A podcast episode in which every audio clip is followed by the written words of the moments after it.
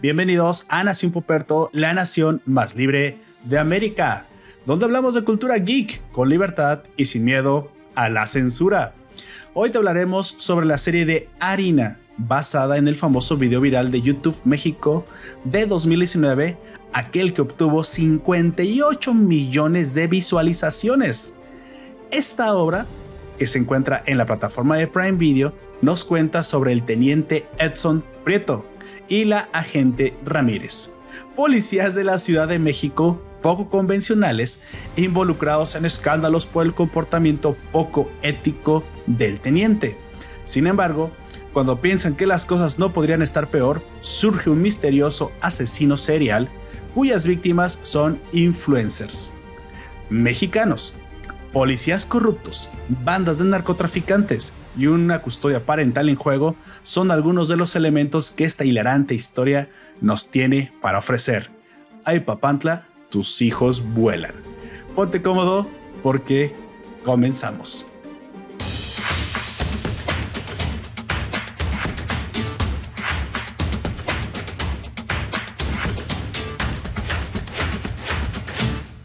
Y pues no la puedo comenzar sin antes presentar a mi coanfitrión, el hombre de los chinos.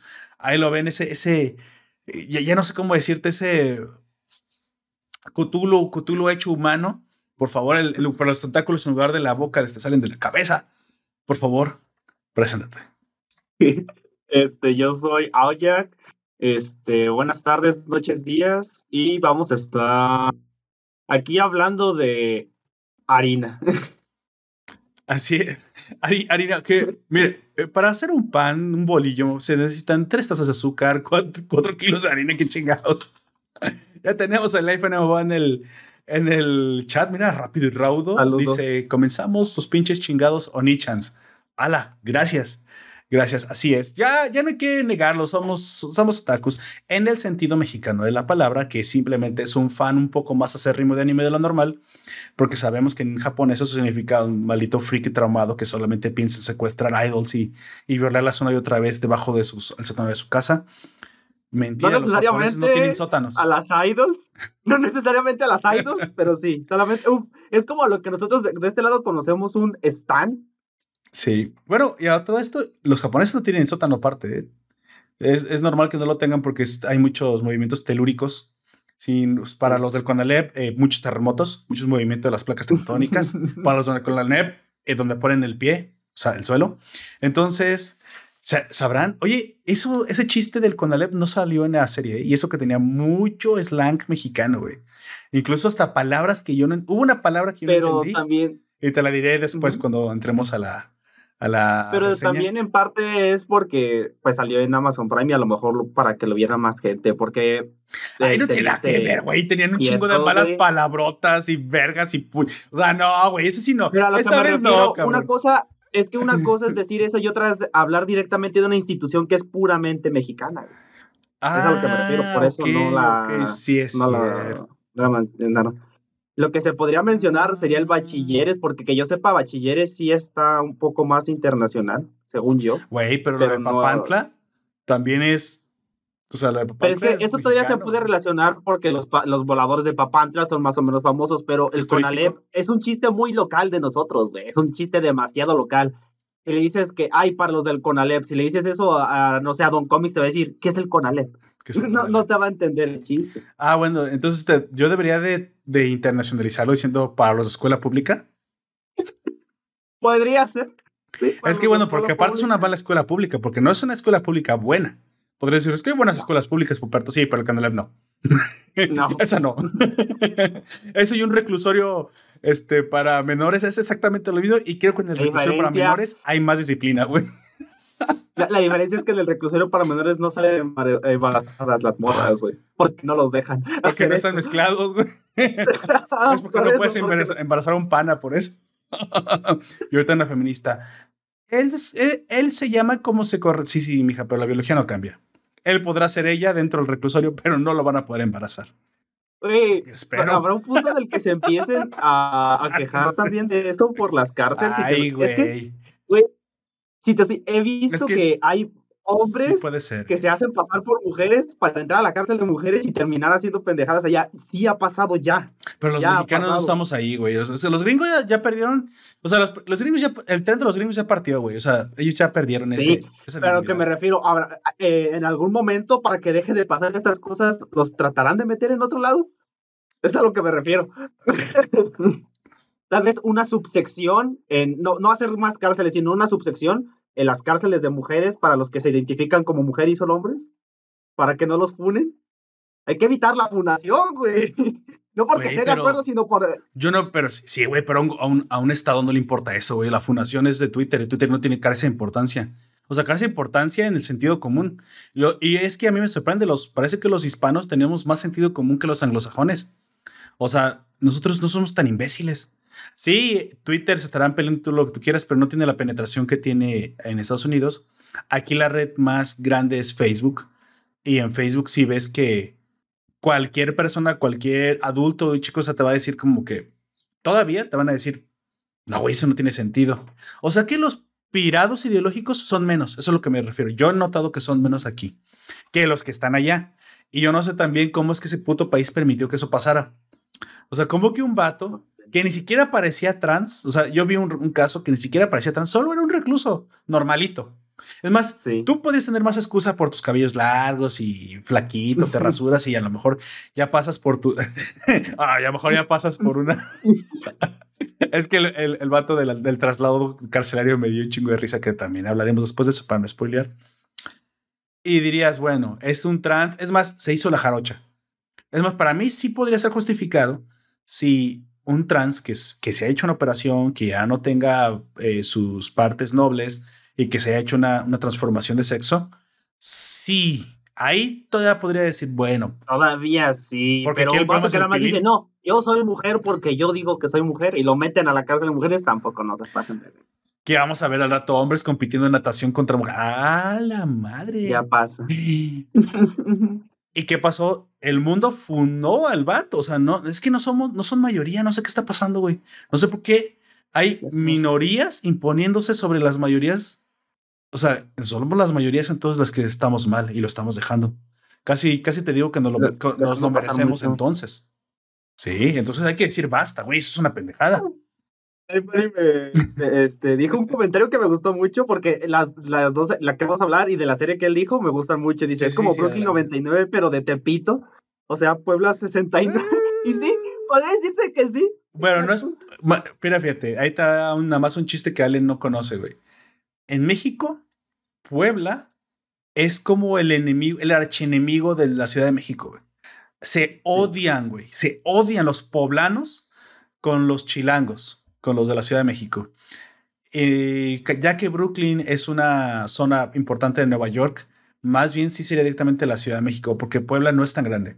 Yo he estado ahí, eh, tiene un zócalo muy bonito, todos los poblanos que nos escuchen, su ciudad es hermosa, tiene una puta ciudad hermosa, tiene un zócalo impresionante que yo ya lo quisiera 10 veces, y tienen una, una gastronomía, pero es cierto, y ustedes tienen que aceptar que tienen un pique a muerte, por no sé qué puta razón histórica, con los chilangos, y y la verdad es que ustedes tampoco se, se han ganado, o sea, flores de ellos, ¿eh? o sea, ahí, hay un odio cabrón, güey. Sé que hay un odio cabrón entre los dos. Bueno, yo, yo lo apoyo porque me encanta todo ese mame, excepto cuando pasa lo del Querétaro contra el Atlas y hay muertos. Creo que ahí sí. Una cosa es el mame, güey. Ahí sí ya no. cosas ya es este pedo. Pero fíjate que eso sí, aunque le duele al presidente, gobierno de Querétaro panista, de derecha, rápido reaccionó y agarró los vatos, ¿eh? ¿Y por qué digo que no? También pudo haber No los ha agarrado a todos, pero sí está empezando a hacer, sí empezó a hacer cosas. Claro. En parte, bueno, eh, fue porque se hizo un evento mediático, pero eh, cuando se hizo ya el evento mediático, se, empezaron a hacerlo. Eh, que, que, si no lo ese, si no se hubiera hecho mediático, no habrían hecho nada, es verdad, pero tuvieron la. Pero quién sabe, es que mira, odian a Querétaro y lo que pasa con Querétaro es que por su situación geográfica, tuvo el beneficio de que se pusieran muchas empresas muy grandes. Ha mejorado muchísimo la economía y mucha gente emigró ahí porque es una buena ciudad donde trabajar y obviamente se enriqueció. Así que también, o sea, es la razón por la cual ahorita Querétaro está muy bien. Tiene mucha clase media que gana muy bien por las empresas que hay ahí. Y obviamente están votando todo el tiempo a la derecha porque pues, ellos no, no, no quieren empobrecerse. O sea, pues entendamos que los queretanos no es que sean un mexicano diferente o de primer nivel. No, pues simplemente están aprovechando el hack. Y a mí me da gusto cuando la gente aprovecha el hack. Si a ti te gusta, si a ti no te gusta, pues también múdate a una ciudad donde haya empleo. Sí. Que de hecho es una de las buenas consejos que, que está, ya no creo que esté en una buena posición económica. Yo creo que va a decaer, güey. Ya no, ya, no. Bueno, es que todo México. Sí, o sea, razones, pero. Ya nos va a alcanzar. Mira, yo espero que. Hay que aguantar tres años, güey. Nada más hay que aguantar tres años. Sí. Ay, este cabrón. No, güey, el que sabes, el que. yo sé que esto es muy mexicano, siento por los que no son de aquí. Al estado de Zacatecas le está yendo como en feria, güey. Pero en feria no se ha escuchado, pero ahorita se lo está cargando también la chingada. El estado de Michoacán, la puta alma de México. Uno de los estados más importantes por la, por la gastronomía, por la cultura y prácticamente el único que. Japón casi nos compra, güey. El único que donde se ha mantenido las raíces prehispánicas básicamente intactas hasta el día de hoy y que a quien se le debe la, la cultura del Día de Muertos que se haya mantenido todavía viva. Güey, tiene de las 10 ciudades más peligrosas del mundo, 8 son mexicanas en el último trimestre según Forbes. No sé si vieron ese, ese, ese meme, los mexicanos sí lo vimos y no con orgullo. Las últimas dos creo que es una es brasileña y la otra es, no sé, una perdida allá en África. El Cabo, el Cabo, creo que una ciudad del Cabo. y de las ocho principales, cinco o cuatro son de Michoacán nada más, o sea, cabrón. O sea, se lo están, se está cargando la verga la, la, gente ahí, hay cientos de muertos todos los días. Yo no sé si ya me acostumbré, lo más probable es que sí, pero... Güey. Es lo malo, que nos acostumbramos. O sea, y luego llega esta pinche serie con su corrupción flagrante, güey, hasta narcos salen. Ah, pues, con, pues, con, razón piensan que somos así todos, güey. O sea, yo, yo, yo, los entiendo en Sudamérica. Ven las series que, ve, que, que, hablan aquí. Ven estas. Y yo no les puedo decir que no, porque lo más triste es que no solamente no les puedo decir que lo que estamos viendo no es realista sin, o que no se apegado a la realidad, sino que se queda corto en ocasiones, güey. Sobre todo cuando dice la Ramírez que los policías a veces podemos ser violentos. y yo, ¿qué? ¿A veces? a veces. Y yo. Entonces que estaba chingón que hubiera salido la Guardia Nacional lo, también. Lo tomándose una cervecita en la, en la calle y se lo agarraron a putazo. Güey, pero también tenemos la culpa nosotros. Luego hay, hay unos brothers que también responden muy mal a la policía, güey.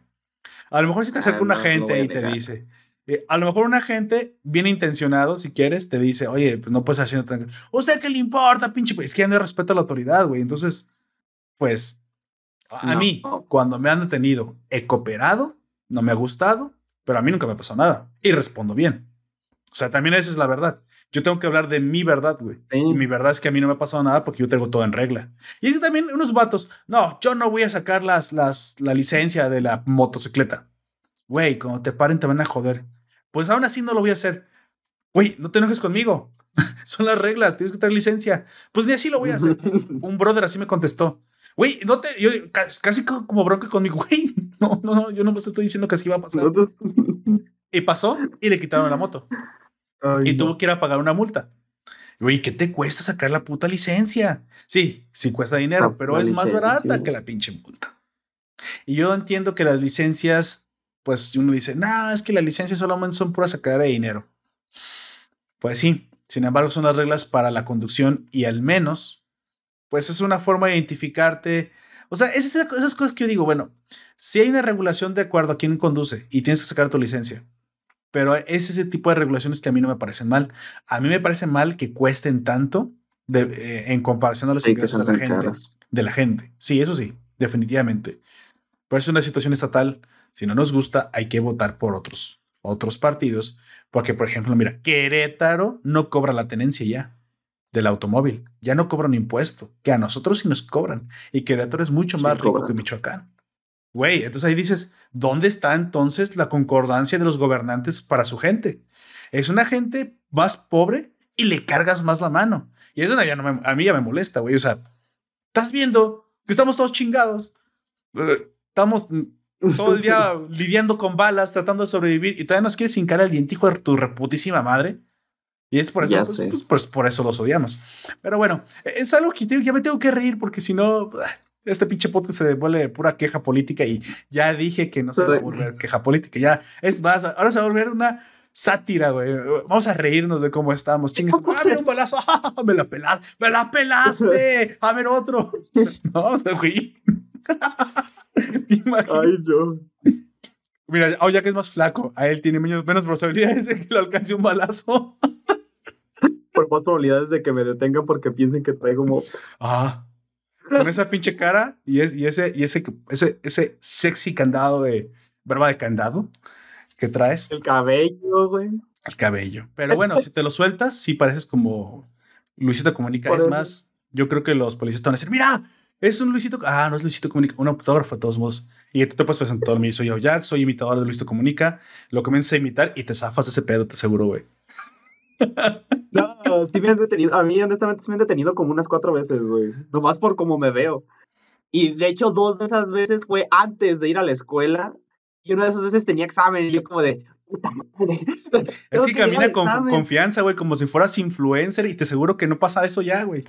Es que a lo mejor precisamente vas pensando, me van a tener por este cabello.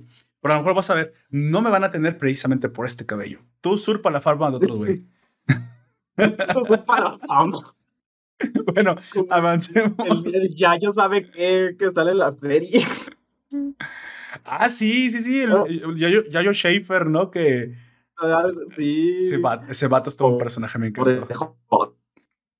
Vamos, avanzando. Amigo, eh bueno, una, vamos a empezar con un aviso, fe de ratas. En un comentario que no recuerdo de quién, y si estás escuchando, sí lo leí. Te agradezco que me hayas corregido y no pude apuntar tu nombre, así que me dijeron en los comentarios de Spice and Wolf, el que hicimos de la, la diosa loba y el comerciante, ese podcast de ese anime que a mí me gustó bastante. Hay alguien que me corrigió y dijo que las personas, las furro personas, que solo tienen como rasgos como las orejas y cola, tienen un nombre específico. Por favor, eh, ayúdame. dicen que son Nekomimi, pero... Nekomimi. tanto tú como yo y como ellos mismos saben que solamente están tratando de justificarse su, su furrez, güey. No mames. Es como los que dicen también, de, hecho, te lo, eh, tal cual te lo voy a repetir como te lo dije antes. Dicen que los que son furros pájaros no son furros porque no tienen pelo, porque no son, tienen, eh, porque es pluma, no pelo. O lo mismo dicen de los dragones, güey, son furros, sí, Las escamas, son furros. Que, que, sí, que no tengan pelo no significa que sean furros. Furro ya va más allá de, eso, de ser un mamífero que tiene características antropomórficas, güey. Es un concepto. Ah, ya me puse muy. claro, yo supongo que al principio lo de furry nace porque se eligen al principio, supongo, a alguien que sea experto en historia del furro y antología fúrrica, si existe algo así, si no quiero los derechos de eso que acabo de decir. Entonces, pues imitas perros, gatos, lobos, que son, pues que tienen pelaje, ¿no? Supongo que cuando se extiende el concepto, eh, pues ya alcanza, empieza, la gente quiere originalidad. Qué curioso. O sea, se ocultan por sus diferencias humanas pero las quieren en, en su interpretación, así que la jerarquía siempre existe. Exactamente. De hecho, eh, yo no soy mucho de furros y todo eso, pero cuando yo veo un diseño que me gusta y se me hace original, de, el furro, lo reconozco y digo, me gusta cómo se ve, es, interesante de ver. Como por ejemplo, la mayoría de los furros que son de tiburones, se ven interesantes porque por cómo acomodan la cola y cómo se ve, se ve interesante. No es como que me llame mucho la atención, pero tienen un atractivo visual más grande. es a lo que me refiero. Que las aves, que los mamíferos y los reptiles ya incluso ya empezaron a hacerse más como choteados, o no sé cómo decirlo. Genéricos. Comunes, comunes simplemente, más comunes. más comunes. Y ya la gente está empezando a explorar incluso a los insectos para hacer ese tipo de cosas. Y es como cada vez están dando como pasitos Ay, qué asco, güey. Eso sí no me gustan, güey. sí, son animales y todo, pero asco como para lo que ellos lo tienen pensado, pero a, veces hacen cosas interesantes, que se ven bien. más bien, en este caso es que se ven bien porque son aterradores algunos o porque son impactantes. Bueno, y los van a modificar, supongo, para que parezcan amigables como los Más humanos. Claro. Entonces, bueno, gracias por la aclaración de que hay subdivisiones entre los furros, pero para mí que soy un simple mortal, para, mí todos son furros. Es más, para mí incluso un furro es uno que tiene inclinaciones a mucho a querer animales. Ya no sé si raza, raza la sofilia es cosa que yo no me meto. Ya el fetiche de cada quien, si tu fetiche es animal, pues para mí incluso son furros. Hace pero, poquito, güey, eh, una polémica, bueno, no poquito, ya tiene como unos cuatro meses, una morra que era abiertamente furra en un streaming dijo que era zoofílica y que le hacía cosas a su perro, güey. Lo que le llovió a esa morra, no lo que le hubiera llevado la ley, güey. abuso, abuso animal. No, es que nadie sabía quién era, güey. Su personaje era virtual, o sea, era una VTuber, güey. Y la, eh, la morra fue bastante cuidadosa y no la doxearon, no pudieron doxearla. Pero después de eso, la gente sí trató de doxearla y se dieron cuenta de que era difícil, pero la morra se desapareció y actualmente creo que ya no hace nada. Sería cuestión de volver a buscarla, pero no, ni siquiera me acuerdo de su nickname. Pero sí le llovió bien culero el hate, la morra esta, y creo que era Australia por el acento eh, que tenía. Yo sé yo sé, a ver, no, lo recomiendo, pero yo sé que una práctica común en la sofilia, sobre todo de las mujeres, y no tienes por qué estar enferma, pero de alguna manera, pues supongo que se te ocurre, es que hacen que los perros les laman sus partes íntimas y pues sienten rico, güey. Este, ahí no sé si quién es la víctima, güey. ¿El perro? Supongo. Supongo. pero es que les aparte se pone mantequilla de maní, creo que es que es muy difícil de lamer. Y la, la Nutella, lo digo por experiencia. Sí. Ok. Ese silencio incómodo. Este. No, lo digo, sí, sí, es muy difícil de lamer de la piel. Sí. No, no, no. Bueno, yo he estado en, orgías con seres humanos. Lo siento si ustedes no son exitosos sexualmente, pero sí, quitárselo de las boobies a una super. Bueno, tampoco fue eso. O sea, una vez me lo lamí de la mano, cabrones. Ya, ya, no me juzguen. Pero, pero. Es que hiciste que fue extraño porque estábamos hablando de animales y después lo dijiste así, güey. Tú fuiste el que, el que caminó a que te vieran raro en este momento. A ver, yo di recomendaciones. Yo también aquí soy sexólogo, eh. Yo di recomendaciones pre. A ver, amigos, si aún tienen ustedes pasión en su pareja, prendan la llama de la pasión, por favor. vuelven a probar nuevas cosas. Vuelven a ser esos novios enamorados que fueron cuando se conocieron. Ponle Nutella en los pezones y lámeselos hasta que le quites toda la Nutella y vuelve a tener. Bueno, ya, ya. A mí, si se divorcian, me vale madre. Pero yo les estoy ayudando. bueno, supongo que entre seres humanos de pedo. No, bueno, una vez me puse tantita Nutella en la mano. Sí, precisamente para, para lamerle. A ver qué tan difícil era quitarla. Literalmente ese fue el experimento que hice. Y sí es difícil quitar. O sea, tienes. O sea, más de tres lamidas para llegar al centro chicloso de Tootsie Pop sí tienes que dar, güey. Entonces supongo que las chicas se ponen eso ahí y el perro, pues le gusta. Bueno, no creo que Nutella porque es como chocolate, pero crema de maní sí sé. No, no, no, no la Nutella no es chocolate, es avellana, güey. O sea, habrá que decir que se pone un, bistec ahí, no sé, güey. Entonces sienten rico y el perro, pues, siente rico también, supongo. Lo cual, pero de todos modos, pues eso raza. Sigue siendo ilegal, güey. Maltrato animal, ¿no? Claro que sí. Claro, no es un maltrato como tal. Eh, sería más como abusar sexualmente. Abuso. Sí. No, eh, lo, lo, bueno. No sé cómo clasificar ese pedo. también está hay casos que las morras agarran al perro y les dan un guaguis. Mira, como no ningún perro se ha presentado para denunciar ese pedo. es, que, no pueden, güey.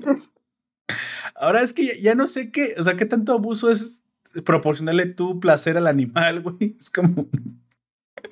En primera no debería de pasar simplemente, güey, no.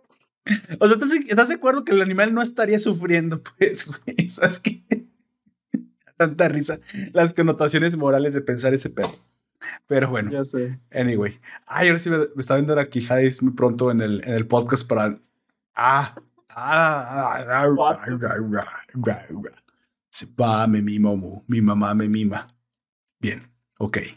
Si ustedes pensaban en otra cosa, son los puercos. Mm. Yo no tengo mamitis, creo. Bueno, amigo, por favor, tenemos un comentario de eh, un, una fan, creo que es una fan. Bueno, no sé, tiene nombre Mikey Shiro y tiene una foto de una chica con orejitas, una furra básicamente, y nos dejó un comentario interesante. Por favor, léeselo a la audiencia. Ok. Luego, pues te recomiendo un anime llamado Hoseike no Kuni. Es espectacular su animación. La historia es profunda y melancólica. La acción es tripitante. Ay, qué palabras tan elegantes, güey. Y los personajes te harán suspirar. La recomiendo profundamente en japonés y con la mejor calidad visual posible. Gracias. Gracias a ti por dejarnos tu comentario. Gracias. Mikeshiro. De hecho, fui a buscar el, el briefing. Ay, ¿cómo que es? Sinopsis. Últimamente he perdido las palabras. No, no crean que me estoy volviendo gringo. Pero sí, o sea, pero se puede decir. Tampoco es que hoy sí soy muy gringo. Pues sí, güey, sí sé inglés y que, y que, y que yo no voy, a empezar, voy a empezar a pelear con la gente como el Chocas, güey. Ah, de lo cual hablaremos en un poco. ¿Eh? ¿Ves cómo ah. metí esa referencia? Bueno, hay que hilar todo. Hay que hilar todo, hilar fino. Este. Yo no ah. sabía cómo se llamaba la serie, pero ahorita eh, ya la ubiqué, güey. La Tierra de las Joyas. sí, la de Steven, eh, Steven Universe, el Animu. Como era un meme que, que veía que decía, porque pues también son gemas como las de Steven Universe. Al, al final es como un seinen, creo que me pareció interesante y le, te digo, muy probablemente te haga caso, muy probablemente voy a buscarlo por ahí y veré.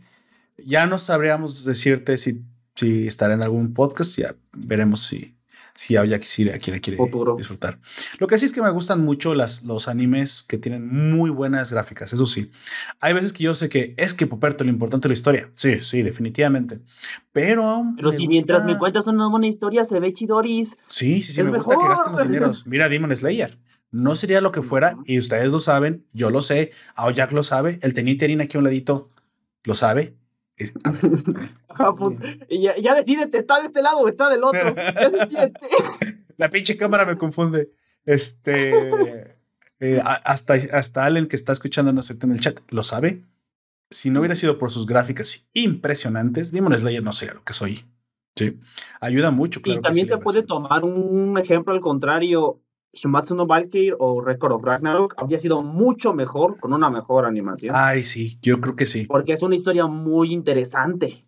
Es algo muy, es un concepto muy, no voy a decir original, pero atrapante, vamos a decirlo así, porque te llama la atención el cómo se desarrollarán los combates y qué tanto tomarán de sus mitos originales de cada quien. Yo de hecho estaba pensando en Adán, güey, el poder de la humanidad, güey, o sea, me quedé vi una manzana y, pensé en Adán y, luego pensé en Shumatsu no Valkyrie y qué buena serie, güey.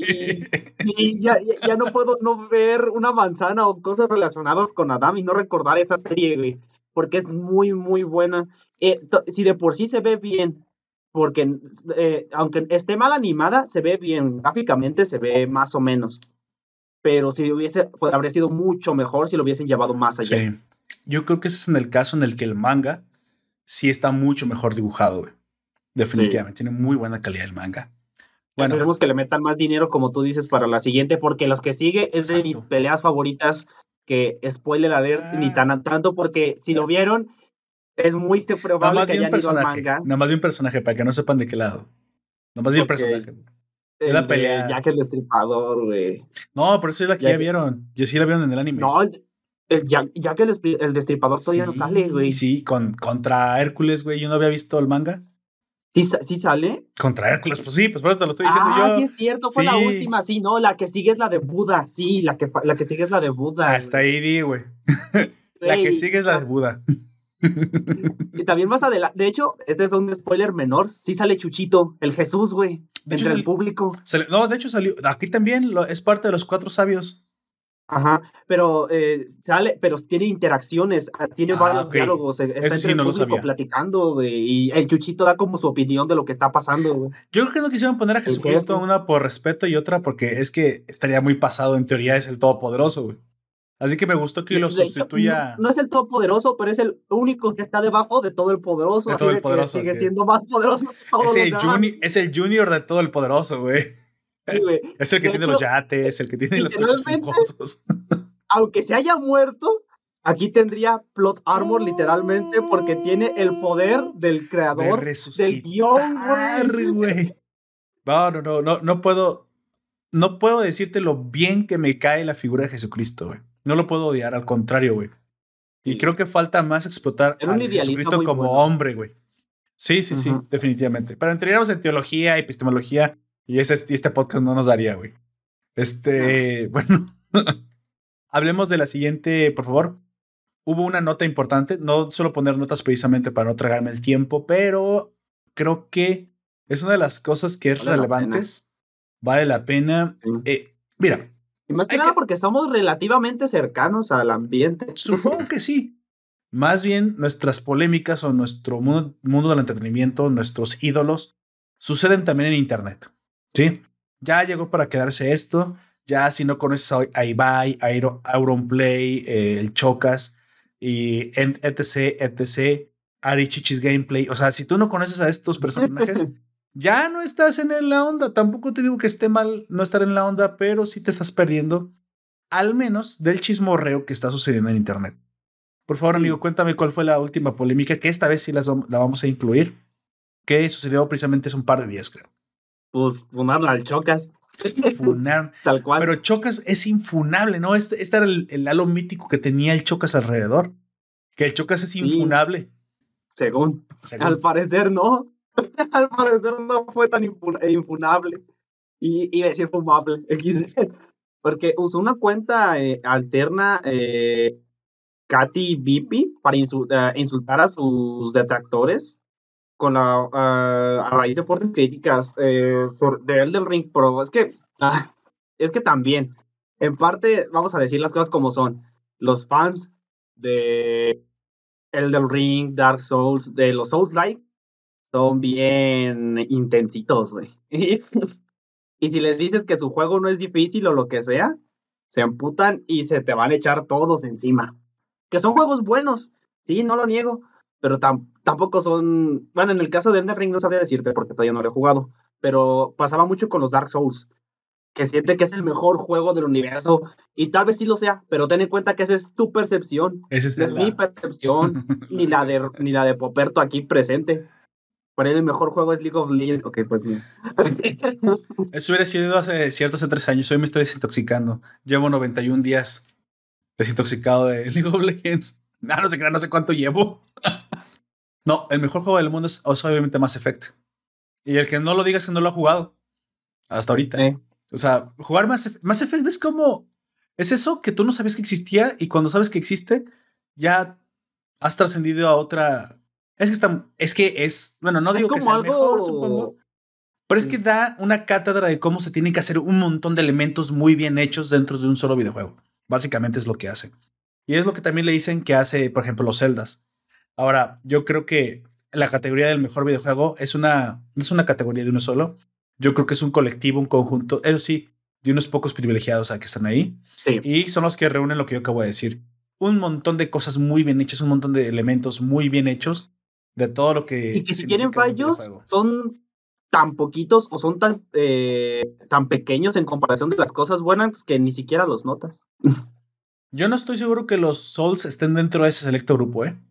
Cerca de ser de ese grupo, posiblemente. Pero no creo que. Es que estar ahí necesitas tener ese, ese algo extra, güey. Pienso yo que viene un poco la curva de creer que difícil es igual a bueno. No, no, de hecho yo celebro que haya juegos difíciles porque también nos quejamos de que ya todo tiene 20 mil vidas y recuperación de sangre. Los Souls son buenos juegos pero no son buenos juegos por su dificultad. Nada más. Pero es un elemento muy importante de, su, de que sean buenos. Entonces, toda la experiencia Souls se construye alrededor de que sea difícil. Así que por eso es un buen juego. O sea, no es solo el elemento, es que toda la experiencia está construida alrededor de eso. En el caso, por ejemplo, de Mass Effect, es su historia. Y como todo, gráficas, dificultad, armas, eh, todo está construido alrededor de contarte una excelente historia y del más alto nivel, pues por eso digo que es un, es un, selecto grupo de juegos que solamente están ahí.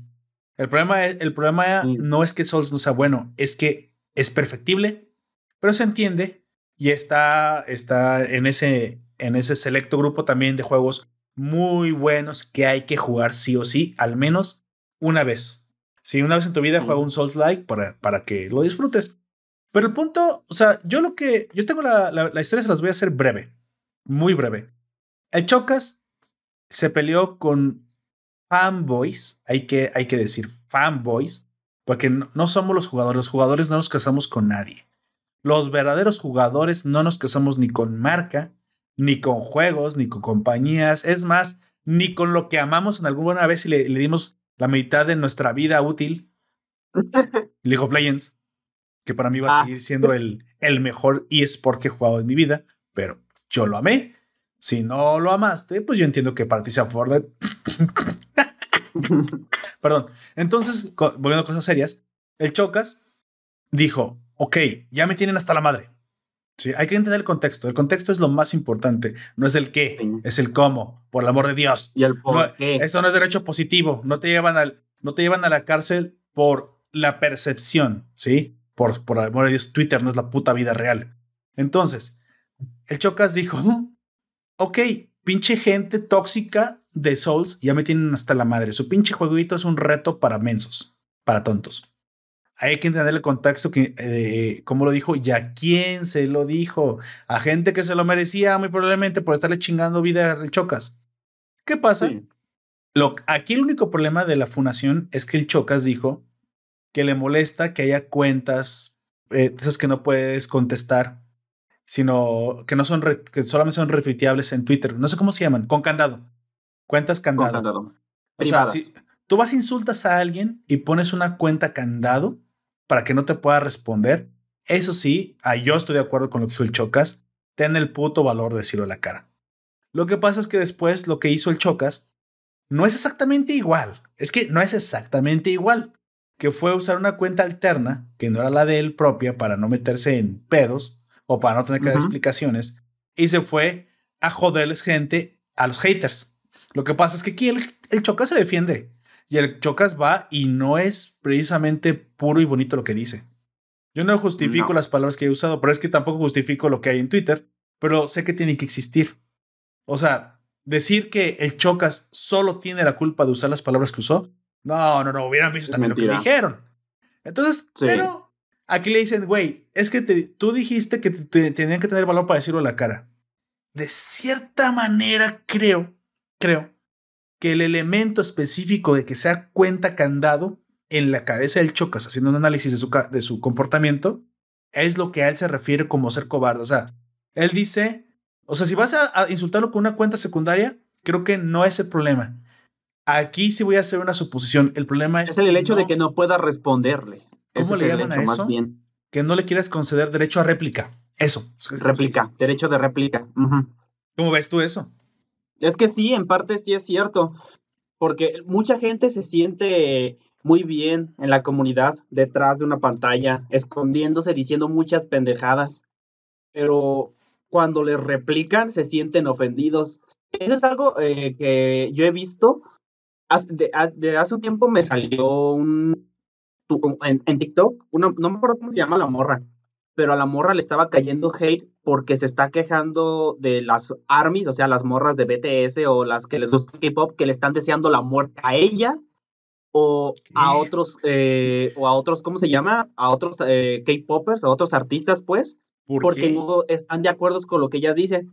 Y ella les responde y estos se les echan encima todavía más, pero después buscas en sus redes sociales a esas personas que le están diciendo que dicen son que yo sí te creo, o sea, ese tipo de hipocresía de que piensan de que son súper moralistas, de que todo lo que hacen son está ah, bien. policía del pensamiento, básicamente. Sí, policía del pensamiento, güey. Y, y se lo recalcas y les demuestras que lo que están haciendo está mal, se cagan en los pantalones y te tratan de regresar así. Yo sí defiendo, quiero que quede bien claro, yo defiendo tu derecho a insultar. Si algo no te parece, aunque estés equivocado, Vas a ir a. Puedes decir así lo que quieras, mientras no levantes una calumnia que es delictuosa. Sí, pero ten en cuenta que lo que digas también lleva responsabilidades. Tienes que hacerte responsable de lo que dices, porque el otro también te tiene que, eh, te va a responder. va a replicar. No digo que te tiene que, pero es muy probable que te responda. Si a alguien le dices pendejo en la calle, ¿qué crees que te va a pasar? Atente a las consecuencias.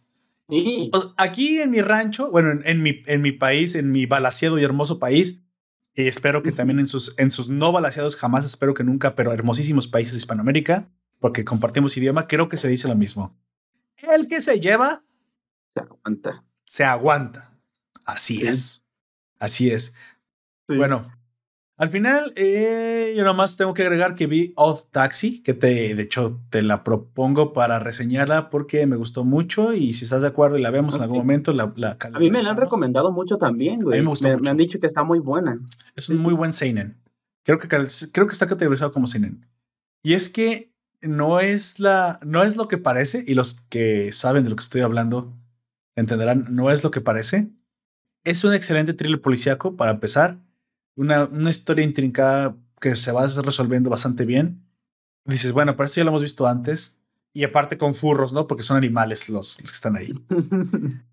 es que la situación es que hasta la misma naturaleza de la serie está involucrada en el argumento y ya no diré más. Así que, pues no puedo decir más que eso. Tiene 13 capítulos, está muy buena, me los cheté todos en 2-3 días y me dejaron un muy buen sabor de boca. Si no la reseñamos pronto o no la reseñamos, creo que Otaxi es de esas cosas que tienes que, tienes que ver si eres fan del anime y eres fan de las buenas historias. Eso es algo que yo sí, esa yo la tengo pendiente porque sí me han dicho que está muy buena y sí tengo ganas de verla, así de que sí, la podemos traer aquí. Si ustedes están de acuerdo con lo que decimos, quieren opinar, quieren proponer, quieren que revisemos alguna nota o lo que sea, por favor, déjenos en los comentarios. A ver, les voy a decir más o menos en qué plataformas me es fácil leerlos. En YouTube, en Evox porque tiene para comentarios o mándenme un correo a nacionpoperto.outlook.com. Lamentablemente en Facebook me es difícil extraerlos, no sé, por, alguna pinche razón no los puedo extraer fácilmente. Así que por favor, eh, de los sitios que les dije, y claro que sí los leeremos, estaremos más al pendiente. Pues ya saben, gracias por, gracias por escucharnos.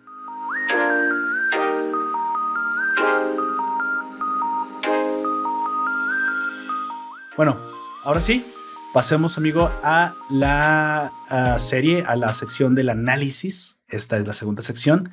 Nos tardamos un poquito con la primera, pero bueno, ya me ayuda también para medir los tiempos. y porque, bueno, Teniente Harina, Teniente Harina es, es más una pasada y es una, una, situación de, crítica o una autocrítica a la cultura mexicana. Pero bueno, em, nada más, antes de comenzar, eh, te aviso que en algún momento hablaremos con spoilers. Ahorita luego, luego vamos arrancando, ¿no? Nosotros te avisamos, ¿sale? Así que por favor, amigo, eh, ¿qué es lo que hay que saber de Teniente Harina? Bueno, en agosto de 2019, un video hecho por la cuenta o canal de YouTube llamado Backdoor rompió todas las predicciones para los, sus sketches y crearon una figura de internet, el Teniente Harina. El personaje ahora tiene su propia serie de Prime Video muchos eh, ya han de haber visto este sketch. Es un sketch que se hizo horriblemente famoso. Tiene 58 millones de visitas. 58 millones. ¿Habíamos dicho? En el 2019 tuvo 58 millones. Yo no sé si ahorita tiene muchos más. Ahorita ya creo que va a tener a más. Sí, sí. Y tiene bastante calidad en general Backdoor. Eh, a mí me gusta mucho el, eh, humor que manejan. los actores son, no debo decir que son los mejores actores, pero tienen buena calidad y se nota que mejoran porque de, hecho, ahora en la, serie se nota mucho más que, por ejemplo, de Guillermo Villegas, que es el actor que interpretó a este personaje en el sketch, se volvió mucho más viral y eso le ayudó a su carrera a que despegara, cabrón. Como yo ya lo comenté la vez pasada, yo lo vi en La Rosa de Guadalupe, en unos cuatro o cinco proyectos más. En un comercial de, de también de Mezcal, ¿te acuerdas? Este, sí, sí, sí. Este comercial del que hace el protagonista del Club de Cuervos. Eh, no me acuerdo, él se llama Memo. Bueno, no sé cómo se llama. No creo que Memo es, es el teniente. Bueno, ese protagonista hizo su propio mezcal y ah, sacó un comercial de él tratando de contratar a un publicista para hacer un comercial. Está muy raro ese comercial y el, el, teniente Harina es el que hace el, el, publicista. Desde allí yo ya lo había visto. Entonces dije, ok, ese señor ha venido creciendo su, su fama. Habla un poquito más de, Guillermo Villegas. Es, para que ubiquen a de quién está hablando, el que quiere hacer el mezcal es el que sale en Club de Cuervos, el protagonista. No recuerdo el nombre del actor, pero para que lo ubiquen de una manera más rápida, es ese, es ese vato. Exacto. Y en la serie, pues, de Prime Video hay una nueva historia para el personaje, eh, o sea, el Teniente Prieto, porque no se apellida ni nada, eh, pero Eh, ese es el nombre. Eh, Edson. No, es Edson, Prieto. Edson, Prieto. Es como un eh, nombre naco. Edson Prieto se trata para que, para que fuera burla, pues. De hecho, sí. Muy ñero. Como quien dice.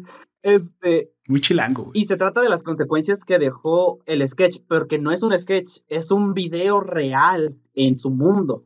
Es un video que se filtró, que de hecho uno de los mismos personajes que está ahí fue quien lo filtró, quien es que es Trujillo, es otro de los oficiales de ahí. Él grabó el video y él lo subió a las redes sociales y fue cuando todo se le vino encima a Prieto, al teniente Prieto. O sea que en el harinaverso, como tú lo llamaste, Edson, Prieto, que es el personaje, tiene que sufrir las, las, las consecuencias de que ese video se haya vuelto viral. ¿Cómo sucedería en la vida real cuando agarraron a un policía haciendo eso? Las, los noticieros se dieron un festín con ese video, güey. Y como tú dices, pasó a perjudicar la imagen del policía. Las consecuencias de haber hecho este baile y lo de, ay, papantla, tus hijos vuelan, este... hijos vuelan. Qué chingona está tu vieja. Qué chingona. o sea, la mera verdad, todo eso no puedo decir que no es un argot muy florido. Y esas consecuencias tienen repercusión en el mundo del harinaverso. Lo cual ahora se conecta con el principal y lo argumentativo que es que aparece un asesino serial que solo se dedica a matar influencers. Y el teniente, con las 58 millones de visitas que tuvo dentro del Harinaverso, también dicen que tuvo 58 millones como para casar la realidad con el Harinaverso. Él también entonces sería un posible objetivo de este mata influencers.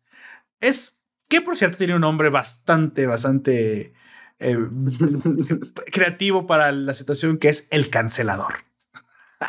sí. Lo que quisieran hacer los verdaderos canceladores de Twitter, ¿eh? nombre, ¿no? Lo que te quisieran hacer la gente de Twitter, cabrón. La que sí te quiere matar, te cancela. Claro.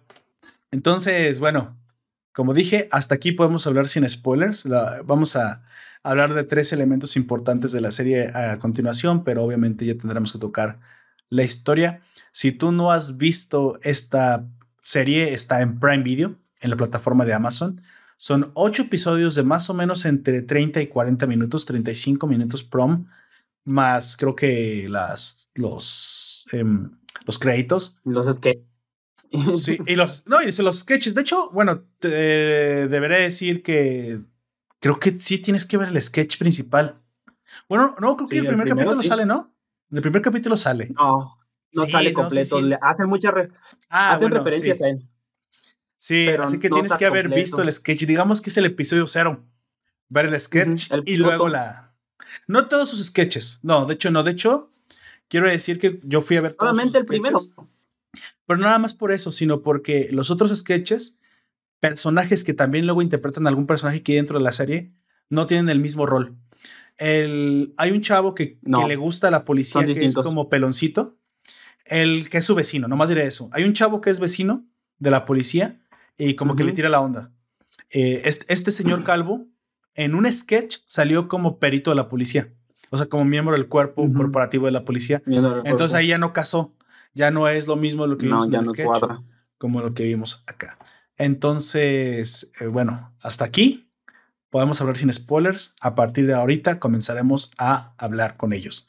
Así que sobre advertencia, no hay engaño. No hay engaño.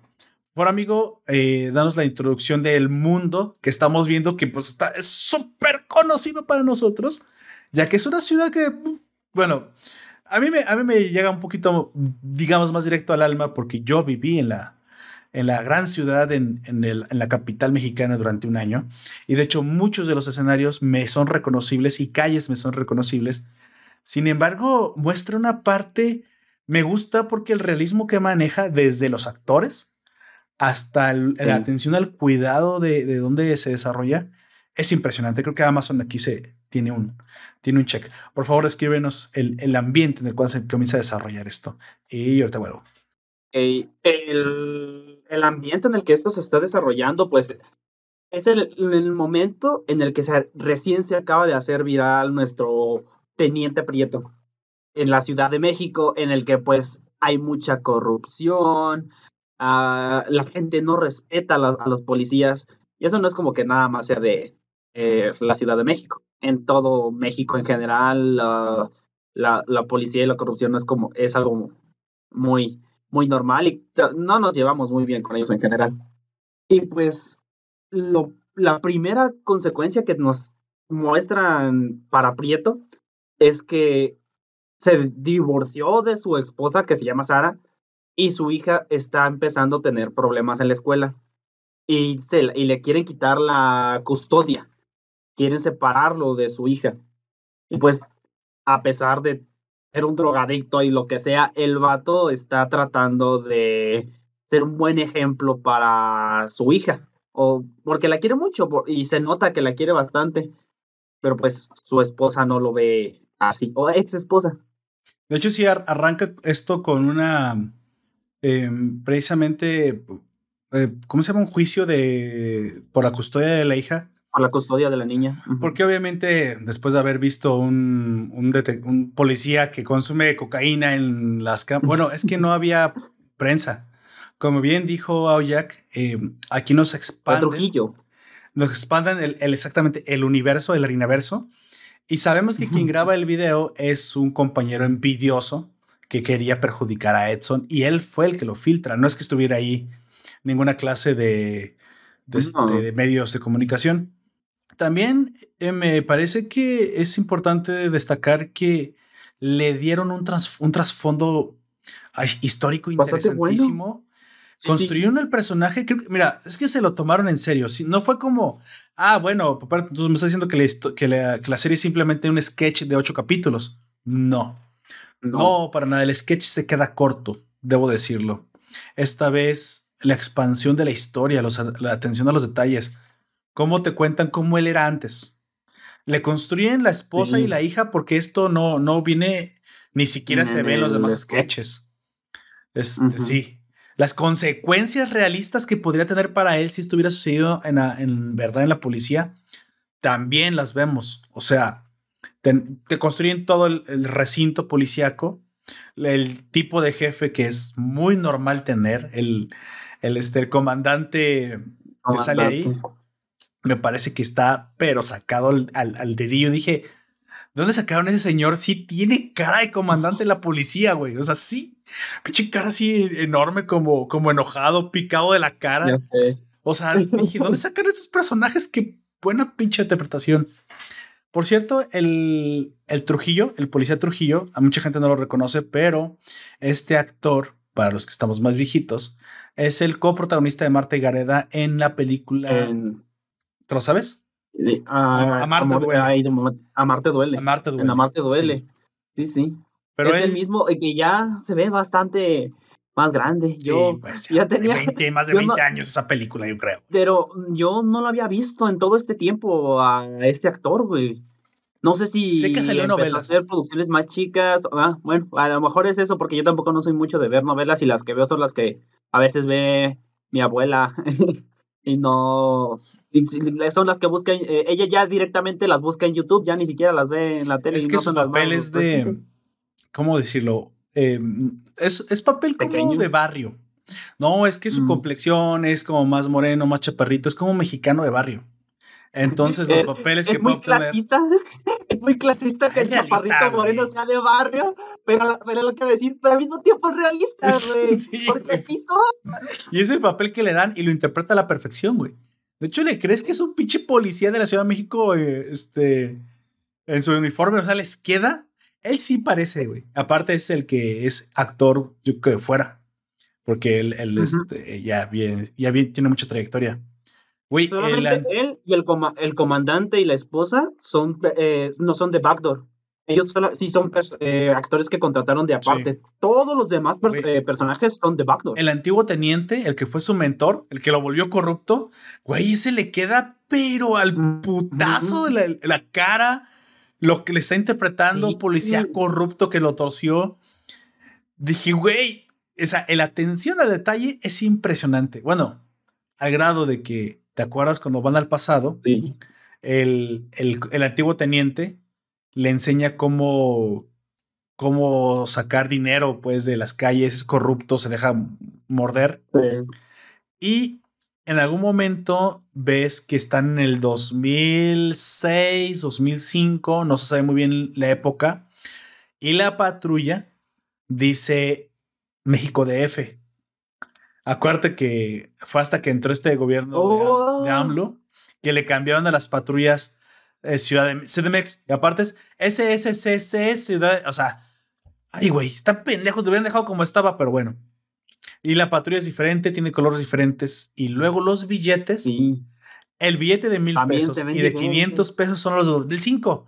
Ni siquiera son los que tenemos hoy, que es este, el azul de Benito Juárez y el de mil pesos es uno verde con Madero, Carmen Cerdán y dos, dos viejas más que no sé Pues quién. Sí. Creo que la corregidora. Ni siquiera son hace una generación, son hace dos generaciones. Hace dos. Es el de, es el de Sí. Zaragoza y el primero que surgió de, de Hidalgo morado. No, no morado, no, como gris. El morado fue el siguiente, güey. Grisecito. Como verdecito, grisecito. O sea, hasta esa atención al detalle le pusieron, güey. Yo ese billete de mil de Hidalgo, solamente recuerdo haberlo visto una vez. Y Casi estaba no hubo, chiquitito, güey. Casi no hubo Sí, era muy, era muy, muy, muy pequeñito. Yo recuerdo haberlo visto y mi papá me dijo, mira, con, eh, eh, con esto me voy a ir a la tienda. Y allá, y pues se fue a empedarse el vato, ¿da? Pero me dijo, eh, y me le- yo solamente rec- recuerdo haber visto ese billete esa vez y nunca más lo volví a ver, ese tipo de billetes. De hecho, lo y tengo en el directo. gen- ¿Mm? O sea, lo puse en el directo para que vieran cuál es el que aparece. Ah, no, billete. que es como uno como verdecito gris. Luego fue uno morado y luego hoy el de, el de madero. Y sí, cuando ese billete de mil salió, casi nadie lo tenía. Es un billete, es que aparte valía muchísimo la moneda. Sí. Eran, eran billetes muy entonces. raros, güey. Muy raros. Casi era nomás como para narcos, güey, así para que puedan pagar fácilmente sus. O para rastrear, yo no sé. Cuando pasó al morado, fue un poco más común, porque se devaluó un poco la moneda con Peña Nieto. Se un montón. De hecho, es el, el mil pesos de Calderón, el mil pesos de Peña Nieto y el mil pesos de, de, este, de ahora de, de AMLO. Y el mil pesos de, De ahora de AMLO. AMLO ya vale como de 500 de antes, ¿eh? Con este cabrón sufrimos una devaluación. A rato vas a ver que ese mil pesos va a ser súper común. De hecho, yo en el negocio he visto más de los nuevos que de ningún otro, güey. Así que, ni modo. Bueno, Verga. la atención a los detalles es impresionante. Creo que el mundo aquí, y bueno, que es la Ciudad de México, y aparte es una ciudad que si, tú le sabes buscar, tiene escenarios súper interesantes, súper bonitos. Pero se fueron a, también a buscar los lugares feos, güey. Es algo de lo que quería hablar. ¿no? Tampoco se quedaron así como, ay, nomás la Condesa, Colina Roma o la calle Mazarik. No, no, no, o Reforma. Se fueron a, a acá a barrio y hay una parte, no sé si te acuerdas, cuando están buscando al, al cancelador, ya cuando más o menos saben quién es, o piensan saber, que saben quién es, llegan y preguntan, una, niña vendiendo chicles en la calle, y también Sí. le contesta mal al policía para que sepas que, que hay poco respeto. Eh, preguntan en una tienda que tiene como un chingo de rejas y luego tiene como una, una cortina por lo, porque sabes que es, es barrio bravo donde andan. Sí. Tienen que tener seguridad. ¿no? ¿No te recordó tu Así- casa? Así güey? por lo menos. Así por lo menos nomás sacan la pistola y tú entregas, no te alcanzan a dar el firelazo. Bueno, aunque ya contamos que nuestra violencia aquí, a diferencia de la Ciudad de México, supongo, es más de crimen grande. Mucho Que de crimen común. sí. Sí. Pero sí, yo cuando era más chiquito, cuando todavía no estaba tan fuerte el crimen organizado, sí me tocó ir a tiendas así, tal cual como estaban esas. Tal cual que estaba rejado. Ahorita la tienda ya no está rejada porque Ya. pues ya les vale más. No, y de hecho, es, hay algo un secreto a voces que nadie dice, pero cuando el narco llega, barre con todo el crimen menor. Porque Sí. no quiere, Mata a, a- todos los ladrones. no quiere ladrones ni pequeños delincuentes en su zona. Hasta eso, que de eso es hasta celoso. No quiere. Es que los recluta o los mata. Una de dos. Bueno, entonces, eh, ese es uno de los elementos que más me gustaron de, de la serie. De la serie. Otro, eh, el segundo elemento que más me gustó fue que, espérame, por aquí lo apunté. Ah, sí, es que los personajes, específicamente en la línea argumental de crear un antagonista como el cancelador, este, fueron muy bien desarrollados, fueron, se atrevieron a crear una- un rico bagaje en- y, y ambiente que, que lo acompañara. Desde el tal Sheffer, que es el güey que contrata a los, El- que hace las fiestas para los influencers, hasta el cancelador, hasta le inventaron que, pues bueno, hasta, hasta las prostitutas con las que duerme, güey, terminaron siendo, una prostituta terminó siendo importante. Esta banda de narcos locales a los cuales visita y los incluyeron en la historia, o sea... De hecho, uno de los que sale, el, de, el que tiene los lentes eh, de color rosa o morado, no recuerdo, ese vato me cae muy bien y es muy buen actor y eh, los, en la mayoría de los sketches que él ha salido son de los que más me gustan, Y le dieron, no fue un papel tan grande, pero fue, fue significativo porque te acuerdas de él. Sí. El Nico. Y es reconocible porque. Con el él, güey. Al principio, porque no lo olvidemos, también es ñero. También es ñero, el Nico, güey cuando se van de policías, él y su, otro compita, güey, que terminan en una orgía con las viejitas, güey. Del cagadero. Que por cierto, o sea, hasta eso, te dicen que el peor lugar para patrullar es el, barrio Fifi, güey, el barrio rico. Sí. Porque no pueden sacar mordidas, te reportan todo lo que hiciste mal, ellos no te tienen miedo, reportan los robos, conocen sus derechos.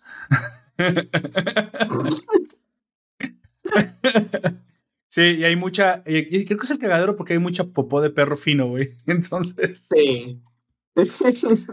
A este güey que cada vez que llegan y lo ven entrando a su casa porque se le olvidan las llaves, me encanta, güey, pobre cabrón. Güey, pero también es muy pendejo. ¿Cómo se le... Eh, una cosa es que se te eh, eh, queden las llaves, güey. Pero no pasan ni dos semanas cuando ya le volvió a pasar al güey. No mames. Sí. Está bien.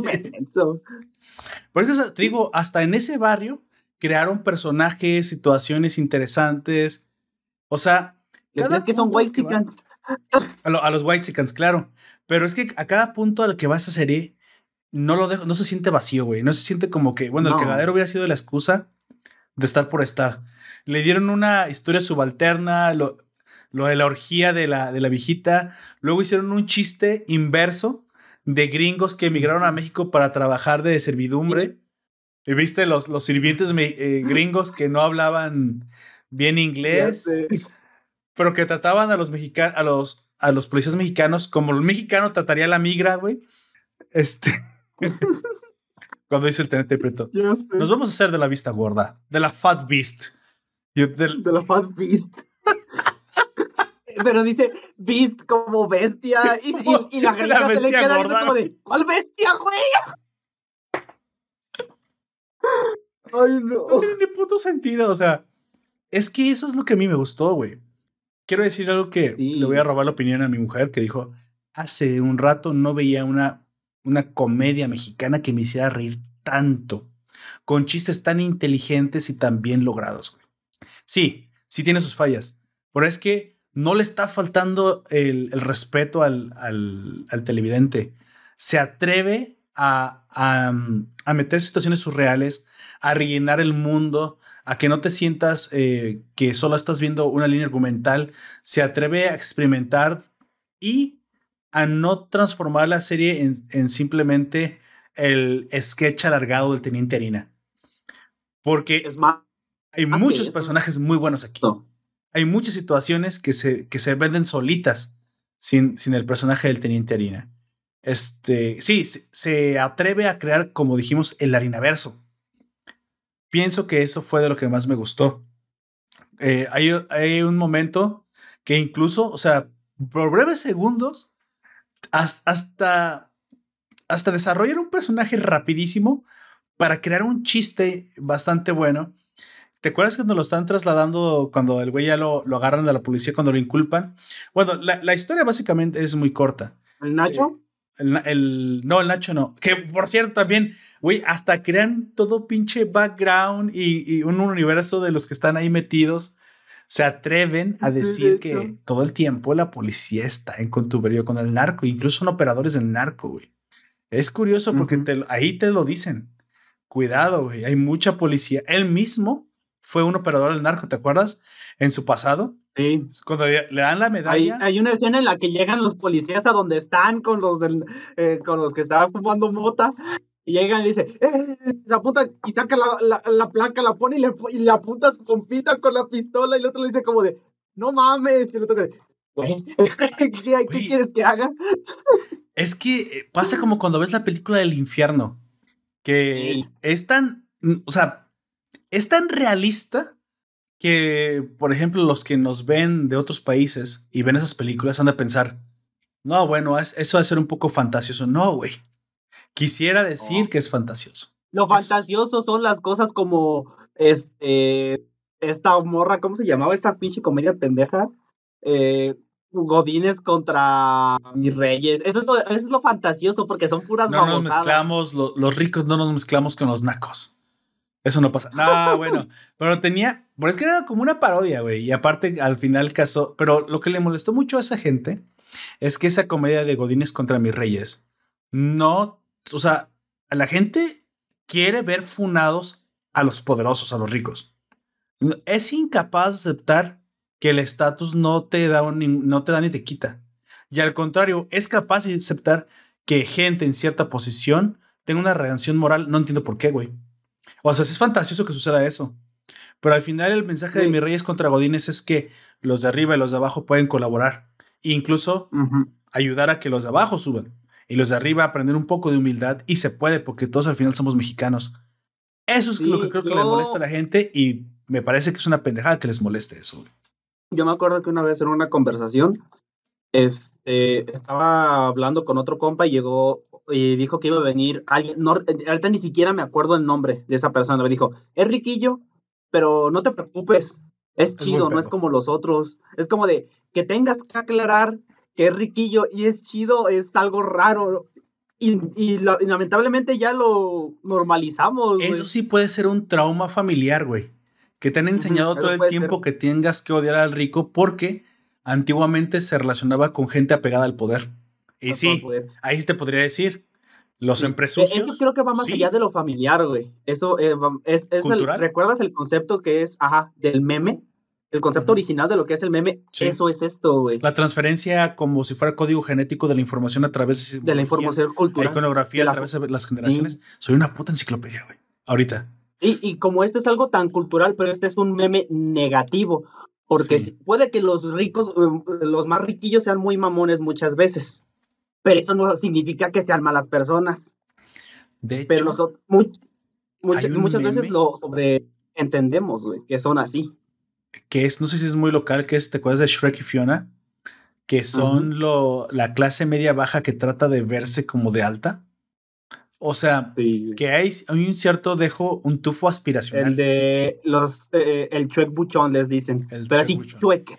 El chuec, no Shrek. Es, gente quejándose de otros que están dejando la pobreza y que se están introduciendo una clase media, media baja.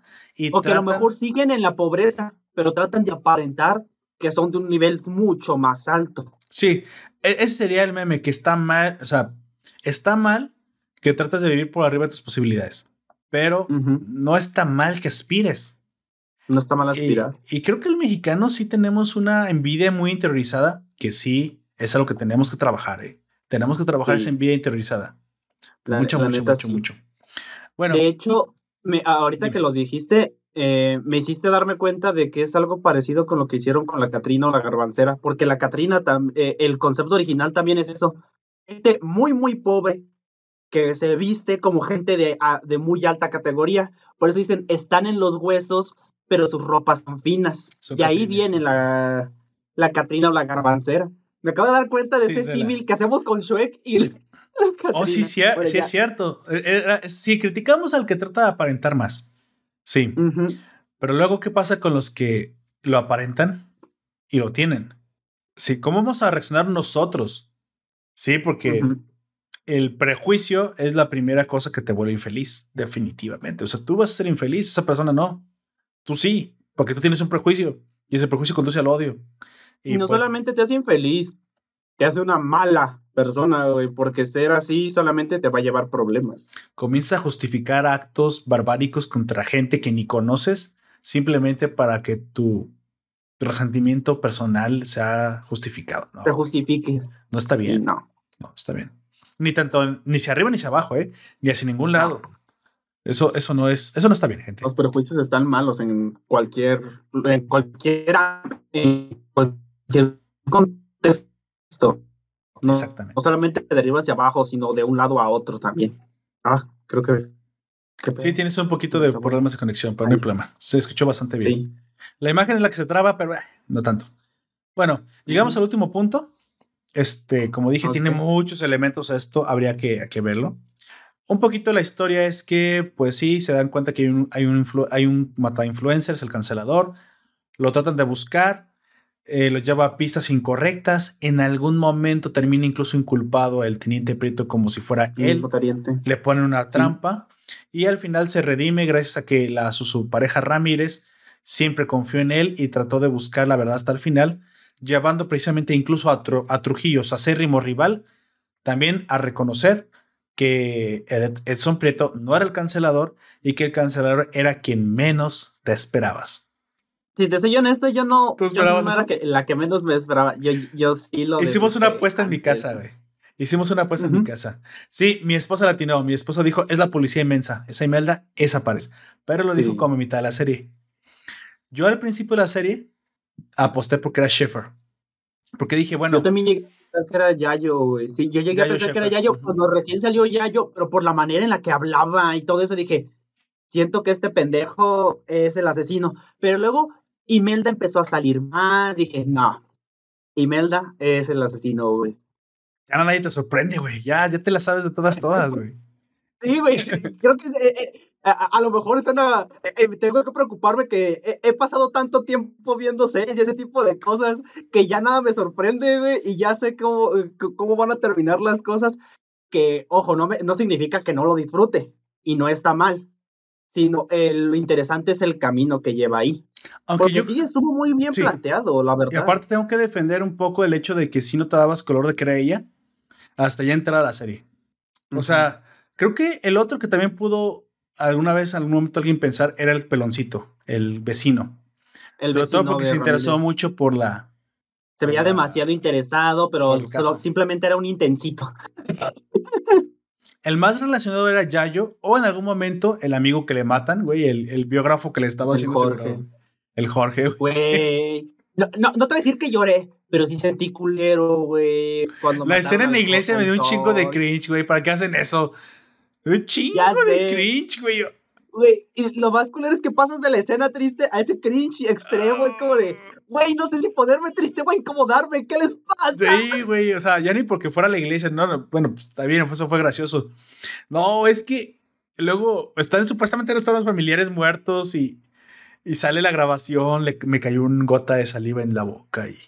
Yo, yo, eso sí lo yo, yo, creo que eso sí era algo que se planeó desde el principio, porque la primera vez que van a, Narcóticos Anónimos, el Jorge se le queda viendo de una manera bastante sugestiva a, Prieto, güey. O sea, se notaba que el Jorge algo quería con él. Ahora vi, si quieres, pues sí, sí, No le molestaba su compañía. Ajá, así es. Pero Prieto era como de, es mi mejor amigo. Lo frienzoneó, güey. Güey, también eh, la, la, segunda fiesta, bueno, la fiesta de Yayo, que por cierto es una combinación entre Yuya y no sé qué otros influencers, pero es como que todos los influencers mexicanos en, en un solo cabrón. Menos uno el verbo, porque ese vato sí salió.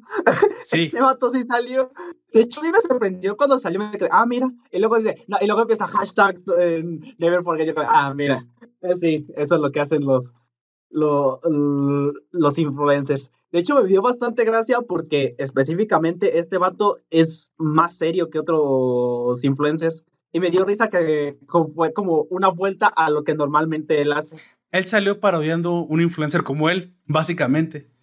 Que por cierto existe, pues, si lo quieren ir a buscar. ¿Es TikTok o es, es este Instagramer? ¿Qué es? Eh, tenía canal de YouTube y todo eso. Ah, ahorita no sé si sigue subiendo, pero el, TikTok de, de, repente lo, lo encuentro el vato. Bueno, este, e, esa, en estas fiestas precisamente vemos un montón de influencers. Me encanta cómo, cómo dices, bueno, ahora, ahora en este mundillo, ahí se miden la, los niveles de poder, ¿no? Y entonces el influencer le dice, ¿y tú quién eres? No, pues yo soy el teniente harina, el más viral de recientemente. ¿Cuántos subs traes? ¿Cuántos, ¿Cuántos traes? ¿Cuántos traes? ¿Cuántas vistas, perro? Sí. Y ya se quita la máscara. 58 millones, que se armen los chingazos. Y yo dije, no, no puede ser. No puede ser. Y sí pensé, esto le va a costar la hija. Y sí. Sí, eso le costó la hija. Le costó la hija. Oye, al final sí se fueron a Estados Unidos, ¿verdad? Los, la hija, la mamá. Sí, pero también él se va a Estados Unidos con es que ahí dije, segunda temporada. Segunda temporada, güey. Se va a la DEA, cabrón. Bueno, a una unidad mexicana dentro de la DEA. Pero se va a la DEA, güey. O sea, el güey se vuelve internacional y se va al gringo, güey. Y dije, no puede ser, cabrón. No sé, siento que si hacen una segunda temporada no va a ser tan efectiva, güey. No, pero a lo mejor es una continuación decente, güey. Es que no, no, no lo limites, porque aparte van a un escenario diferente.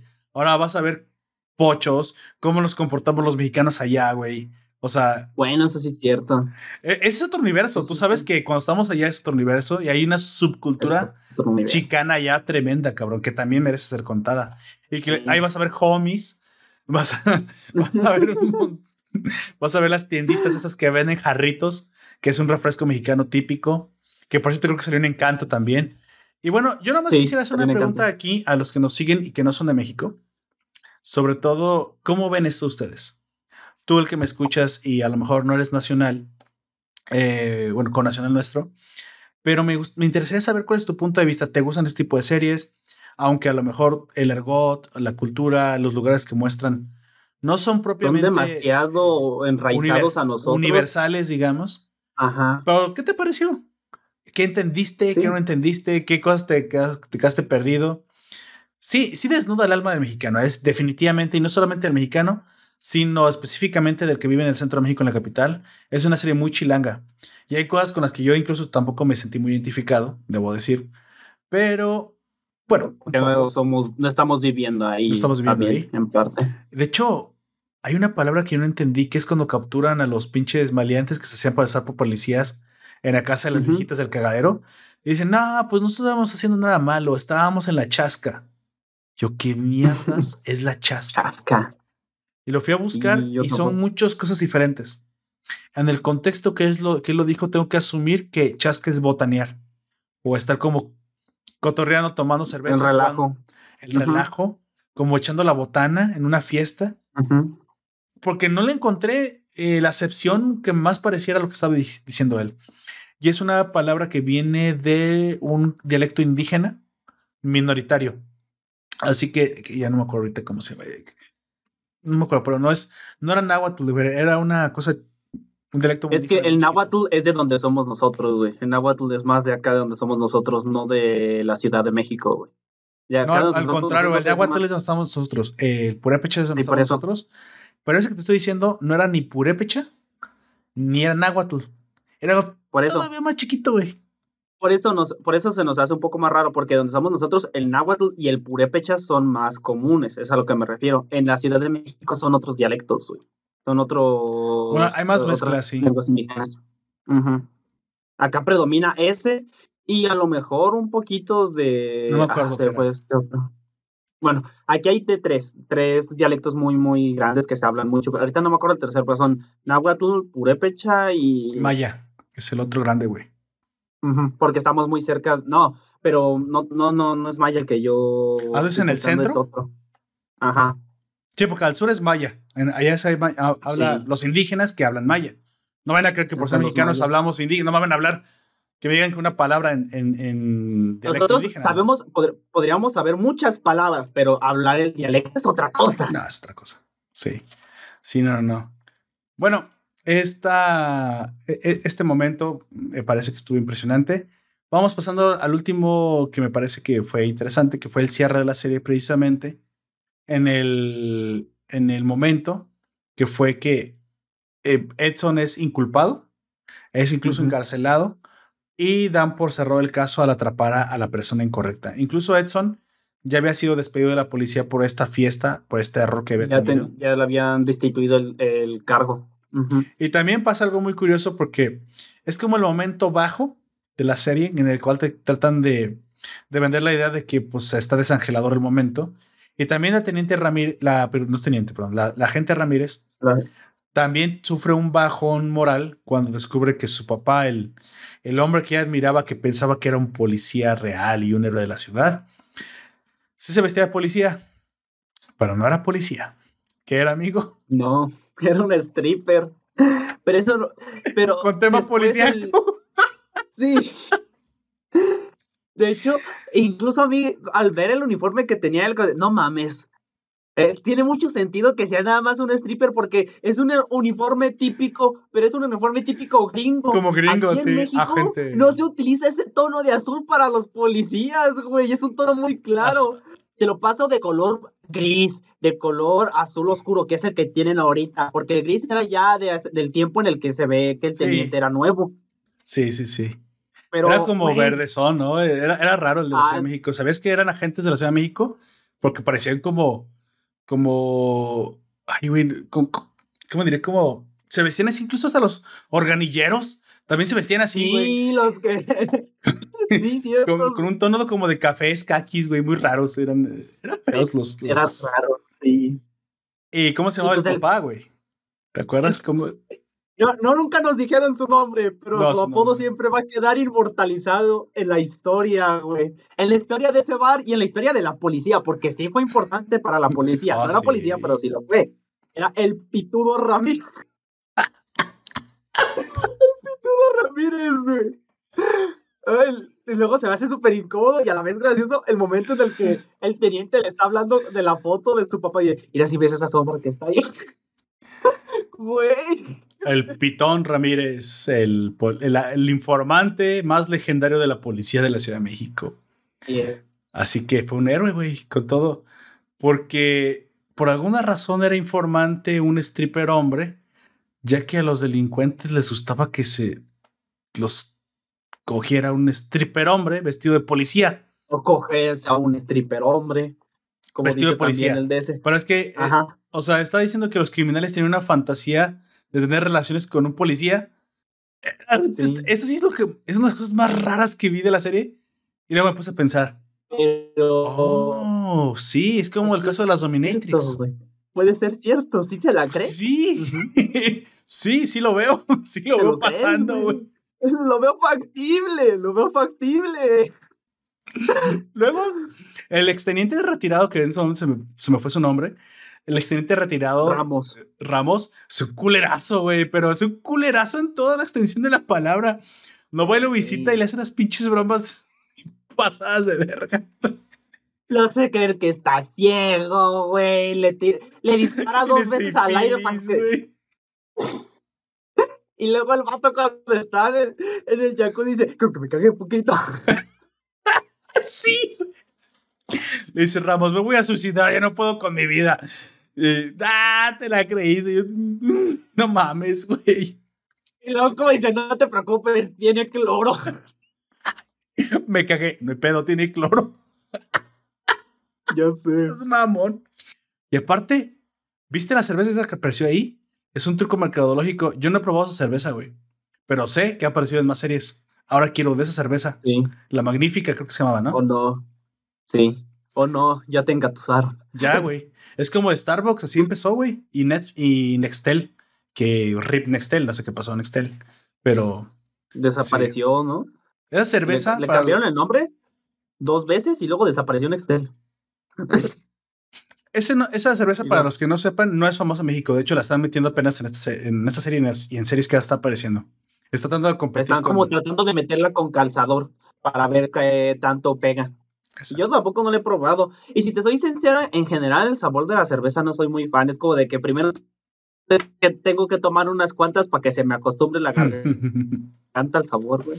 Últimamente con el calor que está haciendo, me estaba chingando unas... cosas como son. sí. Yo he estado tomando algo de cerveza, tengo que confesar que yo no tomo cerveza casi nunca tampoco, pero he estado tomando por el pinche calor, me he estado comprando la semana unas dos, tres cervezas, pero no, no normales, sino he estado probando las nuevas que trae Victoria. Esa cerveza que es claroscura, eh, que es de hecho es morena, la cerveza más mexicana, dicen. Y trae mezcla de chamoy, limón, como una michelada, que es este tipo de preparado. Muy, muy, muy oriundo de aquí también. Bueno, al final la historia se termina desenvolviendo con una. Con, pues con una escena que todo el mundo, eh, aparte que a mí me gustó, porque en todo momento las partes serias creo que calzan bien. O sea, tienen el respeto de, de que no todo el tiempo son chistes, pero también luego, si tiene como dentro de la misma comedia, tiene concordancia lo que sucede. Que es que eh, al parecer Ramírez, al, entender que Edson no era el, culpable, después de darle un interrogatorio que le rompió el hocico como cuatro o cinco veces, El interrogatorio más violento de su vida, Sí, güey. Lo, lo, retacha contra la mesa, güey. Se me hizo un pasado de verga cuando hace eso. Llega el otro policía, ni siquiera lo dejan hablar y ya. Luego los que estaban viendo nada más, ah, güey, tiene buen brazo. Yo no sé si es el sonido o la buena actuación, pero se veía que eran unos madrazotes, güey, los que le soltaban. Sí, güey. sí, que le rompió los hocico varias veces. Al final vemos que la mala era esta chica Imelda, que traía una, no sé, debe ser una enfermedad mental, güey. Tenía una clase de, de trastorno, yo creo, narcisista extremo, llegando a... Y un resentimiento muy cabrón. Pues soy psicópata, básicamente, y decidió perjudicar a Edson Prieto precisamente porque, porque ella pensó que era la culpa de ella de que... Me, me, imagino que es... Ya hemos visto esos personajes antes, ¿no? Con un sentido de la justicia tan torcido que ellos terminan pensando que cometer crímenes en favor de su ideología es mejor. ¿Sabes a quién me recuerda? Mucho a Priscila de Claymore. ¿Te acuerdas?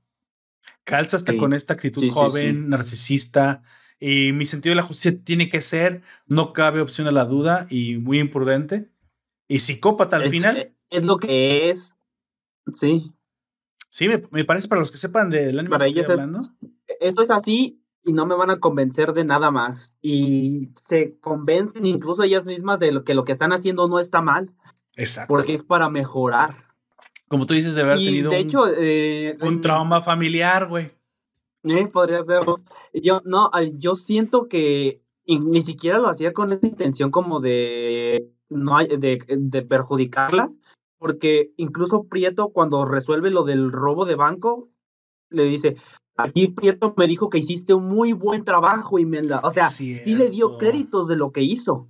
Un trastorno narcisista extremo, entonces. Sí, porque incluso Prieto se le queda viendo como sonriendo de que lo hiciste muy bien. Y ella lo tomó como algo malo, güey. ¡Qué verga! Sí, porque le robó el crédito. Ella solamente quería tener el crédito. O sea, era, egoísta, era narcisista, incluso patológica. Y llegó precisamente a psicopático. Al final, eh, o sea, hasta en esos, los chistes sutiles, creo que ah, es lo que me gusta a mí.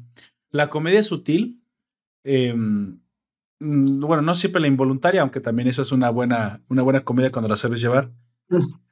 Como, te voy a poner el ejemplo que más, que más ahorita se, me viene a la mente. Cuando salta este güey a protegerla, como las típicas políticas, películas de no, no mates a Ramírez, yo meto mi cuerpo de escudo. Y la otra no dispara, lo ve caer y de todos modos le dispara en el piso. es que eso me parece tan inteligente, o sea, me parece que se lo curraron, güey. Bueno, que, no se, que se rompieron la cabeza precisamente para encontrar buenos chistes este, situacionales, sutiles, no, no, te los tienen que explicar. Eso me gusta. Prácticamente todos tienen muy buen timing, todo tiene muy buen timing. Y incluso esa parte que nos dio cringe en la iglesia fue a propósito, para que sintieran la incomodidad de él y de la gente. El padre ya, ya, hijo, ya. Sí, güey. Sí, lo, lo Iba a poder hablar de porno en la iglesia, el güey. Eh, el, el vato que estaba cagando en la celda hasta ese, ¿te acuerdas? O sea, ese detalle, güey. El vato cagó. Y cómo llega el otro y lo saluda como si nada, güey. El, mete esos puros en el culo y, y le está, se lo estaban jodiendo también. Y creo que le quedó un puro, ¿eh? Creo que le quedó un puro porque sacó un puro, entonces no lo sacó, güey. Se metió un puro en el culo, güey. Ay, no. Güey, ahí, ahí está un detalle que cuidaron como, o sea, te digo que está... Es como cuando hicieron Coco, que dije, esos cabrones se vinieron a vivir aquí para retratar la cultura del Día de Muertos, el mexicano. En, o sea, nos tuvieron ese respeto, pues. Si van a Perú, van a Bolivia, van a otro país y retratan a un hispano genérico, pues eso será ofensivo, porque es bueno, trataste de retratarme, trátame a mí. Entonces, vinieron aquí, el Día de Muertos es algo que tiene unas raíces bien específicas de unos pueblos y se encargaron de estudiarlo. Sí, o sea, si vas a Perú y quieres retratar Machu Picchu, a los Andes y a los antiguos incas, pues ten el respeto de estudiar la cultura para poder interpretar correctamente, ¿no?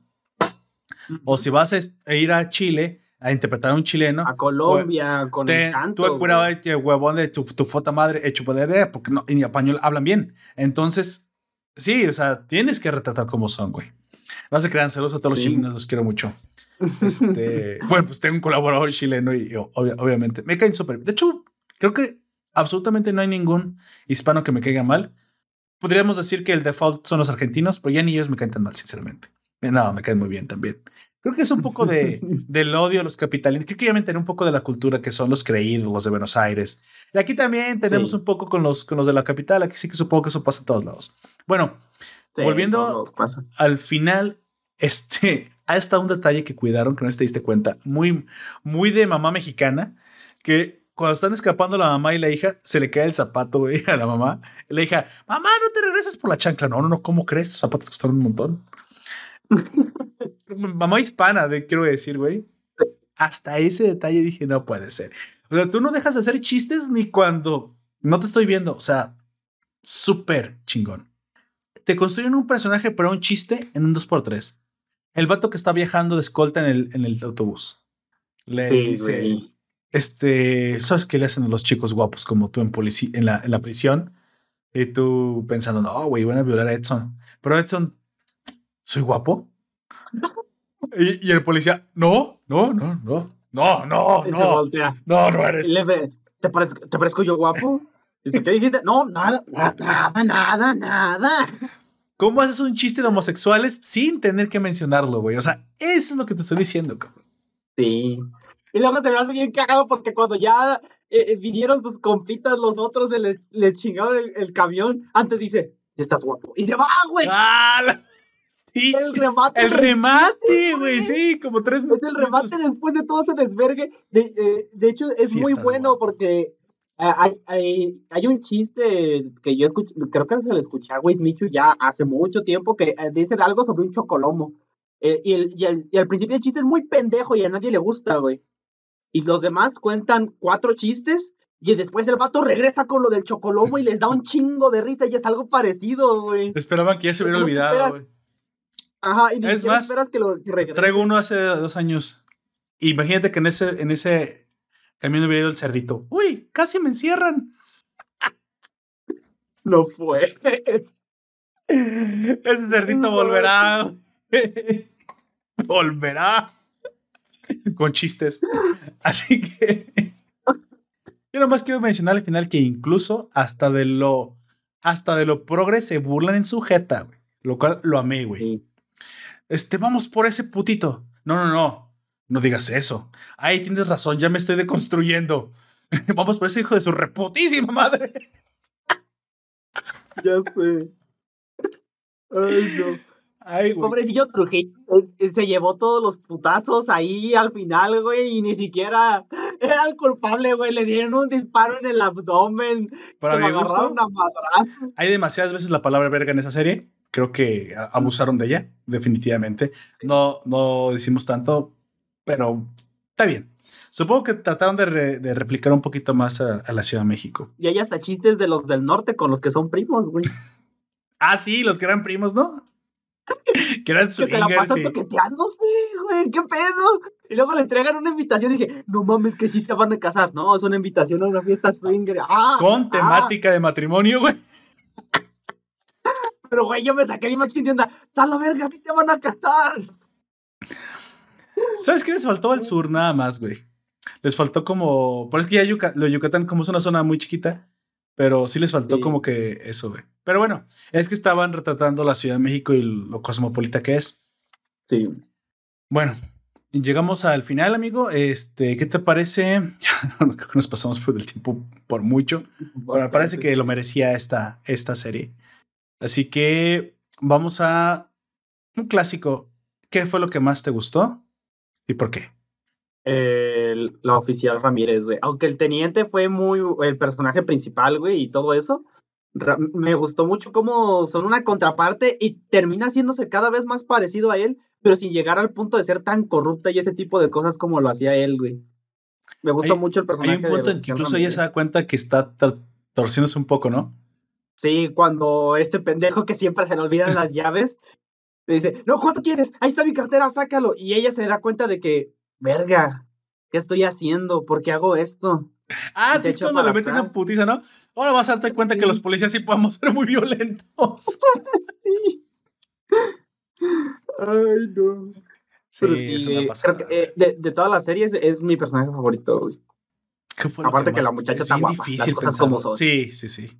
No sabes quién también está muy guapa. La, la mamá, güey. La vieja Edson está muy. A mí me parece guapa, pues, pero está muy bien, aparte. Em, híjole, güey. Hay tantas cosas. Hay tantas cosas que me gustaron de la serie, güey. Creo que con lo que más me quedo, creo que lo que más me gustó es la interpretación de Edson bien llevada a cabo de lo que precisamente es la corrupción de la policía mexicana, güey. Bueno, o de cómo la percibimos, cómo creemos que es.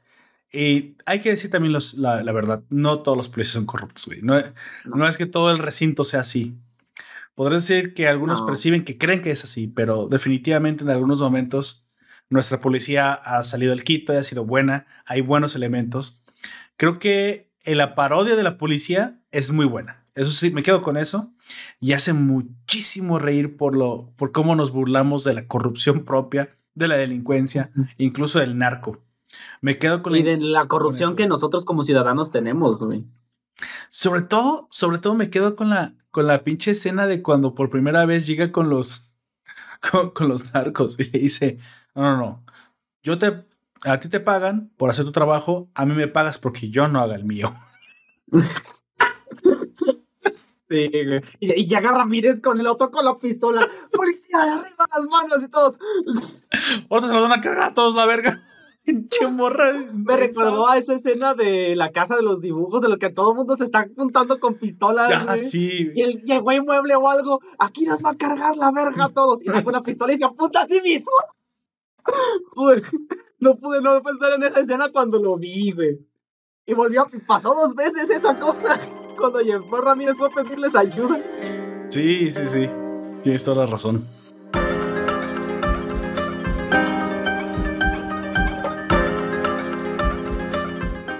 Bueno, vamos llegando al final, amigo. Me despido. Eh, agradezco a todos los que estuvieron aquí escuchándonos en vivo, en directo, al FNBO por estar eh, en, el, chat, a todos los que nos escuchan semana a semana en el formato podcast, o los que nos eh, están viendo los nuevos formatos que hago en YouTube para subir, que es el podcast completo, el video podcast completo y los segmentos destacados que eh, en la última semana tuve problemas con la computadora, así que no tuve la oportunidad de subir los últimos, pero el podcast en audio ese sí está, está completito y al día. Este, si tienes alguna recomendación, también déjanos ahí, por favor, para saber qué es lo que te gustaría de lo que hablásemos. Si nos quieres apoyar, si nos quieres invitar, bueno, eh, hay un líquido mágico que hace que todas las personas funcionen bien, que es, que es de color café. El Monster. bueno, el café también, güey. Color café. El café, ah, spoiler. Es de color café. Que si tú te metes a nuestro Patreon y te gusta lo que ves y nos quieres apoyar, y dices, ay, un café para estos muchachos, ¿por qué no? Pues te lo vamos a... Muchachos, gracias que te tomas café. Gracias. Y te lo vamos a agradecer mucho. claro, si quieres. una broma muy elaborada para decirte joven a ti mismo. ah, sí, mira, hoy me dejé el bigotito, me lo dejé, porque precisamente hoy era mi bigotito mexicano, güey. Hoy me lo tenía que dejar. Y es que yo soy de ese mexicano que no le sale mucho el bigote, güey. Pero tampoco soy tan moreno como para tener muchos rasgos indígenas pero no soy igual, soy un mestizo. Y creo que el mestizo. Tú siempre estás justo en medio de todo, güey. De todos los hábitos estás justo Soy como. Como este. Jitomatito. Eh, sí, ¿cómo se llama? Jitojito, güey. Promedio. Físicamente promedio, güey. No soy ni tan alto ni tan chaparro. Promedio, güey. Y es que así es como somos los hispanos y así me gusta. Por eso las pendejadas de oro de poder prieto, de estar reclamando. Hagan inclusión, inclusión porque somos variopintos. No, espérame no somos tan variopintos. De hecho, somos, la mayoría somos claro, morenos claros, morenos no tan, no tan prietos y una pequeña población es morena. Pero donde tú la quieres incluir, no va. Porque, otra vez, esta serie hubiera estado muy rara si en el cagadero hubiera habido pura gente morena. Sí, y seamos sinceros. Y nosotros estamos bien con eso. nosotros no sabemos reír de nosotros mismos. Así que no, no, Poder Prieto. No pinches defensores de la inclusión pendeja. En México no hay eso. Sí. Sí, tenemos muchas deudas sociales y morales que tenemos que cubrir, muchos traumas personales que tenemos que superar, pero aquí no va eso. Y mientras yo viva, voy a hablar en contra de esas pendejadas todo el tiempo. Así que bueno, si te, si te late lo que hacemos, ¿por qué no? Por favor, se te agradecería mucho que compartas y des like. Y ya si nos quieres ayudar con algo más como con un café, encantadísimos. Así que bueno, llegamos al final. Por favor, amigo, despídete. Yo fui Auya, buenas noches, tardes, días. Y aquí estuvimos hablando de el chocas, harina, un poco de trauma generacional y la morsa taxi. Y espero que nos escuchen en la próxima ocasión. Y lo que es ser sobre todo hispano, porque tenemos una cultura bien específica, güey. Y por qué no hay que reírnos también de nosotros. En este caso nos tocó a nosotros con sabor mexicano, pero a mí me gustaría ver más de este tipo de cosas llevándose al sur, ¿eh? para conocer más a nuestros hermanos. Y de seguro también tienen sus, sus propios que veres que también nos podemos reír también de eso nosotros. Así que ahora nos ponen a nosotros, ríanse de cómo somos, porque la verdad, sí, sí nos volamos la barda y no solamente en el sentido mexicano de que nos dicen que volamos bardas, que brincamos muros, sino porque, bueno, es, es parte a veces la, la corrupción, es parte de nuestras vidas, pero tampoco es todo lo que somos. Y me parece que está muy bien que nos sentemos orgullosos y nos riamos de nosotros mismos.